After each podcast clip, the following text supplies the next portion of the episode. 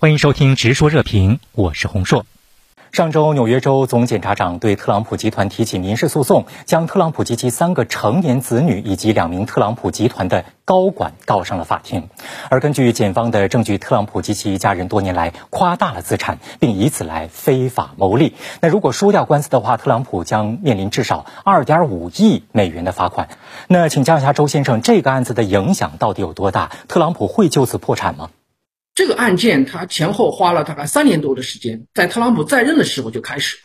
但是特朗普他找了很多的理由不提供呃相关的证据，这一次他是找了大量的证据，可以说基本上被坐实了，所以对特朗普家族的这个商业信誉会产生非常大的影响，一些商业伙伴他今后不得不考虑与特朗普集团做生意，生意的时候你必须要小心翼翼。所以从这个意义上讲，哪一天特朗普集团宣布破产，我觉得也不是一件太令人意外的事情。那特朗普呢，就通过发言人否认了这些指控。他说，该诉讼是民主党总检察长可恶的权力滥用。黄先生，我们知道，特朗普以往在面对法律麻烦的时候，通常呢都是以政治迫害来为自己开脱啊。那您觉得这一次特朗普他的说辞还能够站得住脚吗？这个理由当然是应该站不住脚的，因为对一个前总统进行那个住宅的搜索，并且，呃，进行指控，肯定是有相当扎实的证据。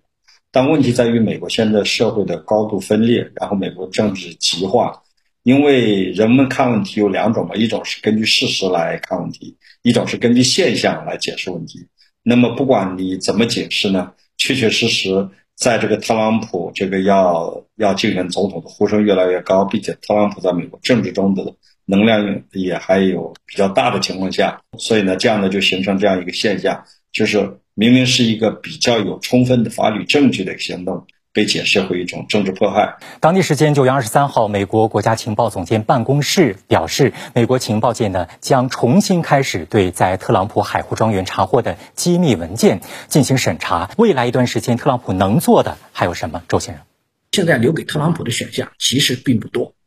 接下来大概率他是会援引总统的行政特权，纠缠这些文件，根本不属于什么涉密文件。所以，我想特朗普能够争取到的最好结果就是，啊，即使这些文件将来被鉴鉴鉴定为是涉密、涉密性质的，是吧？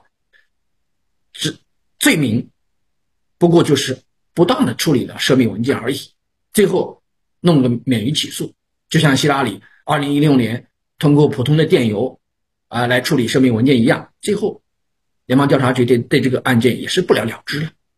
不过，即使现在特朗普呢是官司缠身，但是不可否认的是，目前他仍然是共和党内支持率非常高的。那请教一下张先生，您觉得未来共和党会不会出现那么一个人，就是非常有实力，而且呢可以把特朗普从初选当中踢出局的那样一个人？嗯，确实，到目前为止，我们看特朗普在二零二二年中期选举当中展现了相当强大的影响力。美国媒体用的词叫“特朗普依然绑架着共和党”。从目前来看，特朗普获得提名的可能性还是比较大的。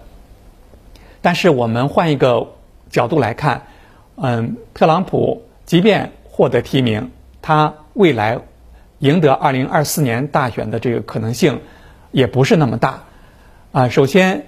呃，我觉得美国人都有啊喜新厌旧的这么一个传统。另外一个方面，我们看到特朗普本人他的政治主张、他的选举策略没有发生太大的变化。那么这样分析下来的话，特朗普即便啊获得共和党内的提名，呃和民主党的这个参选人进行角逐的话，他赢得二零二四年的大选的可能性也并不是很大。好，今天的内容就讨论到这里，感谢您的收听，我们下期再见。